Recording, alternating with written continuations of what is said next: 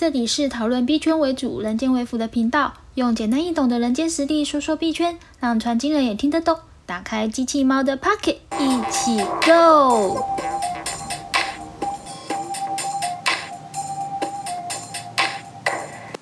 嗨，大家好，我是机器猫，欢迎来到我的频道。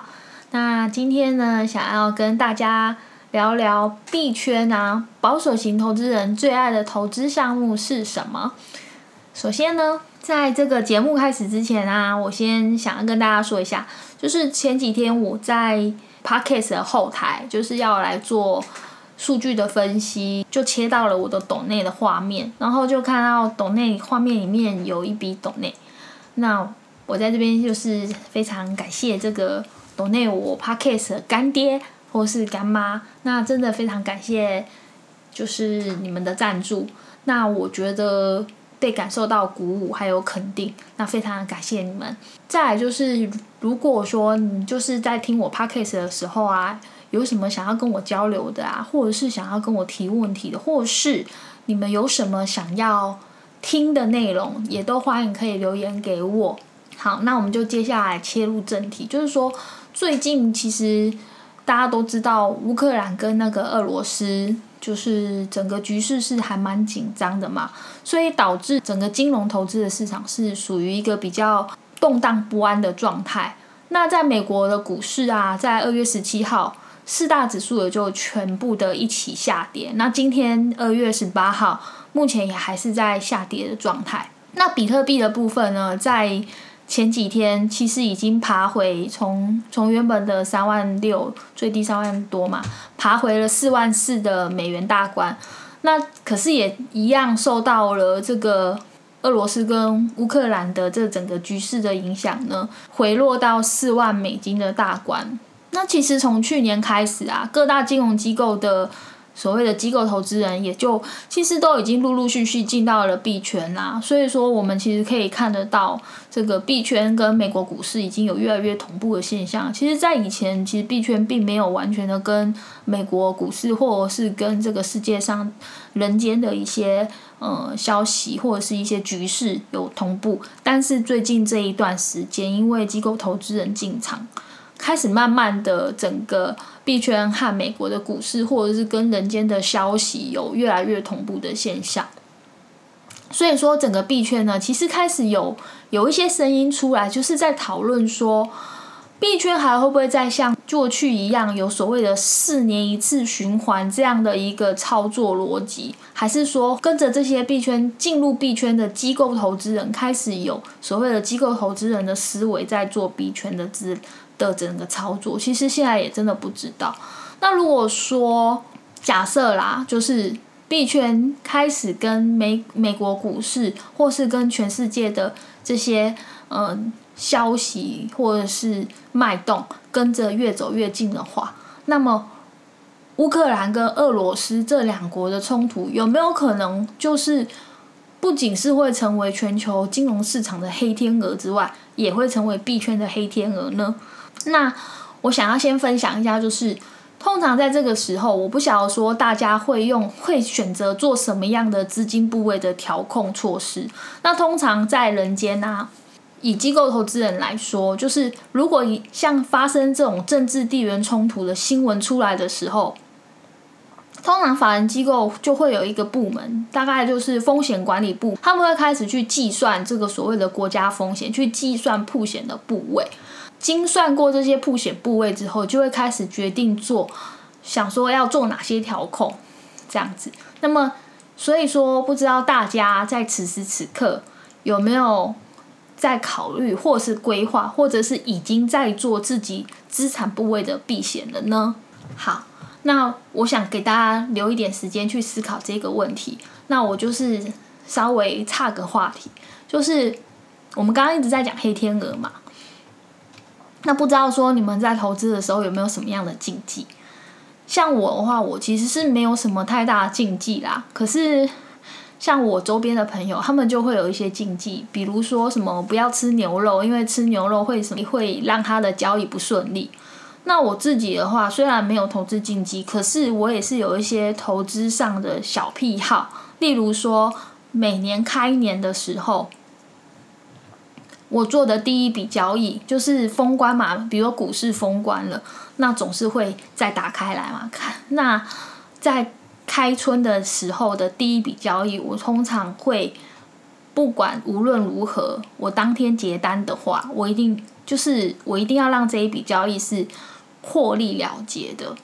那就是像是一种好兆头的概念。再来就是我每年大概差不多八月吧到。差不多十月下旬，差不多这三个月时间，我通常是不做任何交易的。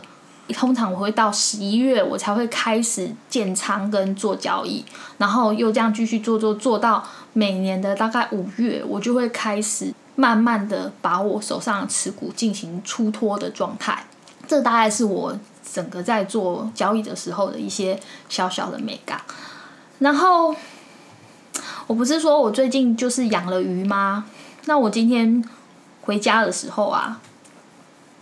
我总共养了五只鱼，然后我就数数数数不到，我就只数到四条鱼，我找不到，我还有一只鱼不见了。那只鱼是黑色的，而且是它的品种叫做天鹅，所以叫做黑天鹅。我的黑天鹅不见了，后来终于在一堆水草里面找到它。然后他死掉了，其实我还蛮难过的。然后后来晚上的时候，家里的人就提醒我说：“哎，那个，因为我我本来想说之后我还是要再去买一只黑天鹅回来养。”然后家里的人就是有提醒说：“啊，你有在做交易，你有你是不是以后就不要再养黑天鹅了？可能这个对你不是一件很好的事情。”我想想，好像也蛮有道理的吼。不知道说你们有没有类似像这样的禁忌？那。我们在金融市场里面，其实这种不可预期发生的事情，通常都叫做黑天鹅。相反的，有另外一种，有一种生物，它它也是泛指着金融的某一种现象。这种生物就叫做灰犀牛。它灰犀牛通常就是指说，已经是既有的一个现象，或者是在某种程度上你。根本就可以预见，就是可以 foresee，就是可以预测，甚至于用膝盖想都知道，它可能会是一个很高影响的事件。可是我们因为种种的原因啊，却选择视而不见，装睡，就是反正就是叫不醒，就就视而不见这样子。类似像这样的事件的话，它就叫做灰犀牛。那接下来我就要来说说我们币圈的灰犀牛这件事情。其实从去年吧。萨尔瓦多他就是还蛮正面积极的加入币圈的。萨尔瓦多的总统就是每逢比特币大跌的时候，他就会进场加码，因为他们把比特币视为这个萨尔瓦多的这个重要的就是主要支付工具啦，已经形同于法币的规格。那像乌克兰呐也是，他好像上个月因为乌克兰跟俄俄罗斯要。打仗了嘛，所以说乌克兰他们也是就是公布了一个法案啦，就是说他们承认加密货币这个东西，他们在持有加密货币这件事情是 OK，可是并不是拿来做支付这件事。那包括德国啊、巴拿马啊，他们也是，就是也开始对于加密货币做出了正面的表态。那我们接下来就说美国队长，就是全世界的目前全世界的霸主美国。美国其实，在之前的话，他们对于加密货币这件事情啊是不认同的，他们觉得是嗤之以鼻的。所以说，这些年来过去，他们都是把这件事情视为就是不会受到任何影响，觉得是一个不重要的议题。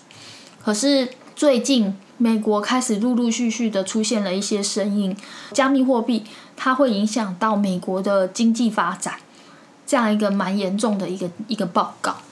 对，那这是不是就很像灰犀牛？就是他们其实这个东西明明其实加密货币是。它的发展其实从大概二零一七年、二零一六年开始，其实就已经有越来越成熟的状态了。可是，其实，在那个当下，一直到现在这这六年之间，其实很多国家他们并不把它视为是一件很重要的事情。可是呢，到了这一两年，加密货币的蓬勃发展，甚至于已经冲击到就是人间的金融运作与经济的时候，他们才开始惊觉到说，原来加密货币已经。长大到他们没有办法把它给捏死的状态。现在开始就是要试着不，过去是想说要把它盖住，当做没看到，然后后来变成我要捏死它，我要捏死加密货币，严控管管理，然后到现在是决定要。搭上这个加密货币这一条船，跟它一起共存，甚至于能够在当中去收取一些税金，或者是筹措筹措战争的资金，或是防治洗钱等等的，或是就是透过加密货币来这个这样的发展，来确保自己国家的主权地位这些理由，然后加入加密货币的队伍之中，是不是还蛮有趣的？我可以分享一个蛮重要的，最近蛮重要的一些消息讯那个新闻啊，就是拜登啊，美国总统拜登，他就说他可能会在下个礼拜吧，就是二月底之前，嗯，公布有关于加密货币的相关的行政法令。虽然不知道他打算要说些什么内容，不过可以从最近一些美国的议员或者是 G 团体，就是 G 二十或者是 Fab 等等的这些。呃，这些新闻，他们所揭露的新闻，大概可以去，嗯，稍微可以理猜测一下，就是美国可能会会公布什么样的行政命令。例如说，像那个二月十五号啊，美国的国会议员，纽泽西州的那个一个议员 Josh，他就公他自己就发布了一个有关于二零二二年的稳定币创新及保护法案的讨论草案。那这个草案啊，其实是，呃，目前看起来好像还蛮受到就是国会的众议员他们的支持，觉得这个这个这一份草案啊是跟是蛮跟得上时代这样的感觉。那这个这个讨论草案里面，它到底说了些什么事情？它其实是有几个重点啦。第一个重点就是草案里面去。规范什么叫做规范跟定义什么叫做合格的稳定币？第二个部分呢，就是就这个稳定币的发行资格做一个定义。所谓的发行资格定义，就是发行的时候必须是有一比一的美元挂钩方式。就是说，如果你今天要发行这个稳定币，这个这个稳定币的话。你就必须质押相同程度、相同价值的这个储备的资产。发行人是谁？再来是有关于监理的部分，就是货币，就是发行这个文币币之后要怎么去做监理，就是准备要去立法，由 OCC 来监督。那 OCC 监督的目的呢，就是看他们有没有好发啊，然后有没有质押足够的。嗯，这个美元的储备金啊，或是足够的抵押品啊，或者债券，再来就是要怎么样去保护消费者，就是有关于这个部分的话，其实他我觉得他跟我们台湾蛮像，就是他们会找一个，他们找联邦存款的保险公司，就是 F I F D I C，那么他们呢，就是去对这个稳定币的发行人啊，做一个保险保险基金来做管理。然后做一个，就是做一个保险就对了。那相关的资讯，其实如果有兴趣的人，呃，可以去看看。那我会把那个这个讨论草案的原文，就是这个议员他发的这个原文的草案啊，放在我的资讯栏连接，你们可以从那个连接去看。看看就是到底里面写些什么东西。那但我还是我刚刚就已经大概把这里面的一些重点讲出来了。那我讲了那么多重点，大家可能已经散神了。那我就想要说，其实，在币圈的保守投资人啊，他们最喜欢做的，甚至于我也会做的，就是放贷。放贷是什么？我想有一些人可能就是还没有进入币圈，或者是进入币圈了，也听一下放贷的原理是什么。其实就很像定存。再来第二就是，那你们有没有你们有没有想过，你把钱存在银行，银行会给你利息，这些利息是怎么来的？银行拿你的钱去做了什么？通常啊，银行是这样，就是他今天你把钱放在他那里，其实以币圈来说，就类似像呃 staking 这样子，直直押的类似 staking 这样概念，然后你把它放在那个地方一段时间。然后一段，他就会给你一些报酬，就是一些利息嘛。那这些而你直押在那里的钱，银行会把它拿出去做其他可以获得更多效益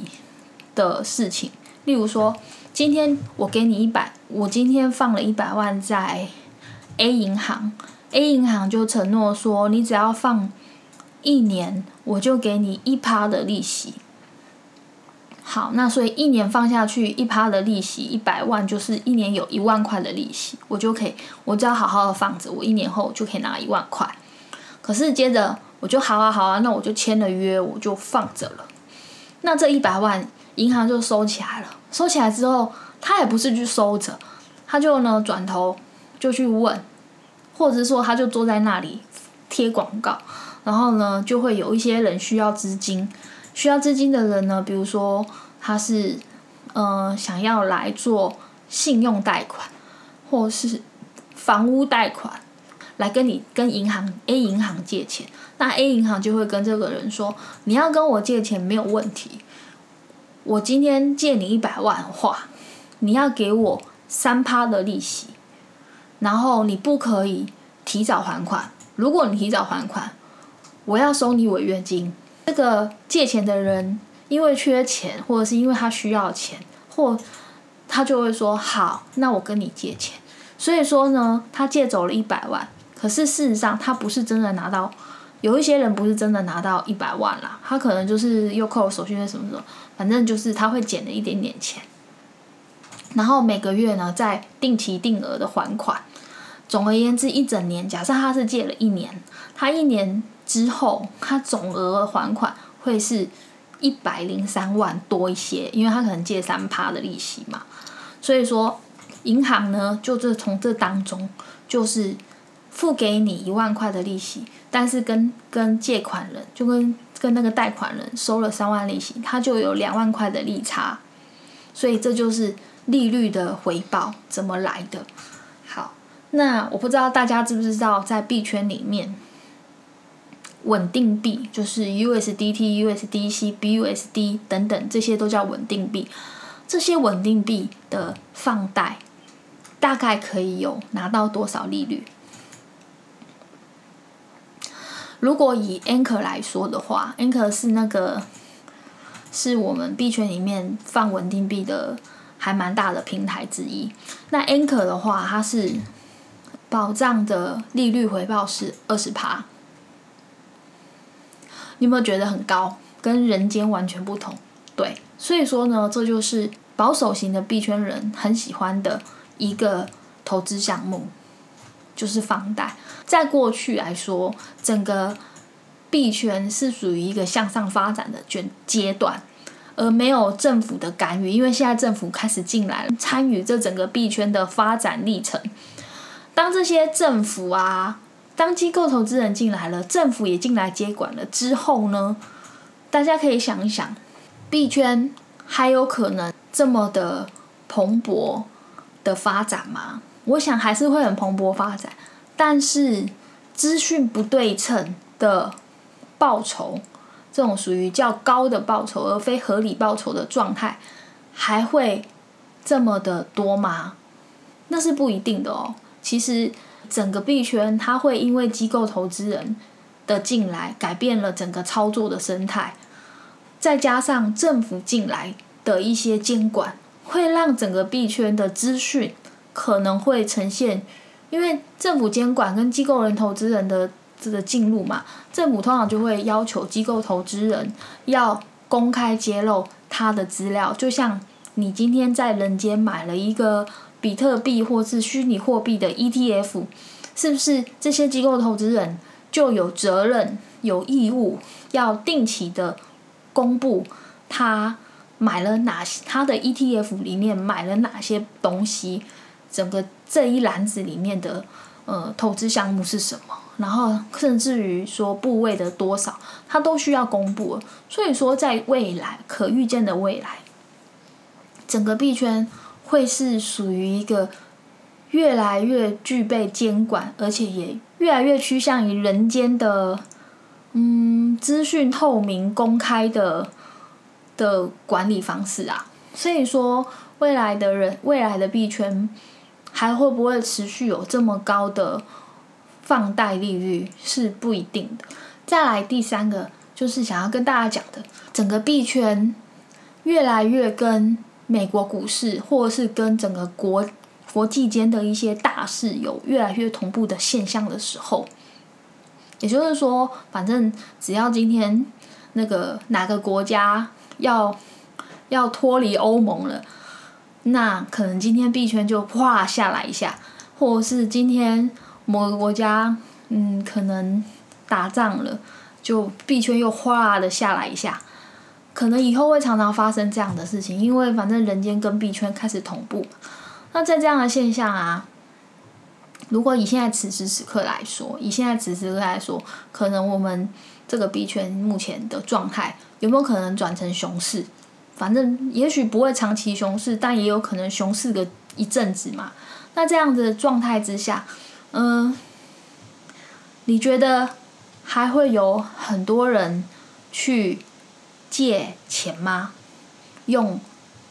因为你今天你放稳定币，你就可以拿到保障二十趴的获利，那是不是相对的，那个跟你跟 Anchor 借钱的人，他要付比二十趴还要高的利息？当然不算那个补贴的部分，正常就是要付比二十趴高的利息，不然 Anchor 要转什么？是吧？那。投资人这些借款人，他已经没有好的投资项目可以投资的时候，他会做什么事情？他就是不借钱。那不借钱，可是 Anchor 又保障这个抵押钱的人，就是这些放款的人有二十趴稳定的利息。请问 Anchor 他每个月、每天照时间的付这些利息给这些质押资金在 Anchor 平台里的人？这样子一直付下去，你觉得他有没有可能有一天山穷水尽呢？有没有可能？是有可能的。所以说，我想要说的是，借着机构投资人还有政府的力量开始进来之后，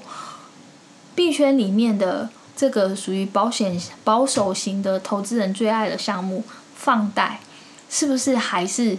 可以有这么高的利率，二十趴，我想不会有了，它会慢慢的变少，但是呢，应该还是会比人间高啦，因为我们在看其他的呃资金池的利率，就是稳定币哦，不要讲其他的币，就是稳定币的利率，可能还会有五六趴以上，甚至于八趴、十趴都有，可能就是以后大家要有一个心理准备，就是你今天钱进来到币圈了。并不一定能够有二十趴，可是呢，比人间高的利率是有的。但是如果还有一件事就是，如果你要以后要做资金，就是稳定币放贷的话，你一定要搞清楚哪一些稳定币是受到监管的，哪一些稳定币是没有受到监管的。因为今天既然美国已经出来说他要当老大，他要来监管这件事情，他也设定他想要。做哪些？他设定什么叫做合格的稳定币？这样的情况下，那而且用一比一的方式在做所谓的美金挂钩的话，以后未来呢？以后未来稳定币的定义可能又会跟过去不太一样。然后再就是，不知道这些一比一的稳定币，就是一比一挂钩的美元稳定币，它有没有可能利率会跟人间一样？也是有可能。所以以后我们在做所谓的放贷，可能形整个形式也会要改变啊。好，那今天讲了那么多，就是也希望大家能够理解一下，就是在去年以前，放贷这样子在属于报币圈里面非常保守的一个投资项目，在未来并不一定代表第一个不一定代表能够有这么高的利率，第二个就是可能你所投资的稳定币你要去注意。呃，整个呃，整个政府或者是国家各国政府对于加密货币的一个嗯态度去注意好，也许以后 USDT 或是 BUSD 它都已经不是稳定币，它可能以后会是美国他说的某一种稳定币的名字才叫做稳定币。好，那我们今天的分享就到这边，那也希望大家。会喜欢今天的内容。那如果有什么样的想要跟我交流部分，也欢迎留言。啊，再来就是提醒，今天节目里面有提到的讨论草案呢，也在资讯栏里面可以看得到。那我们就下集见喽，拜。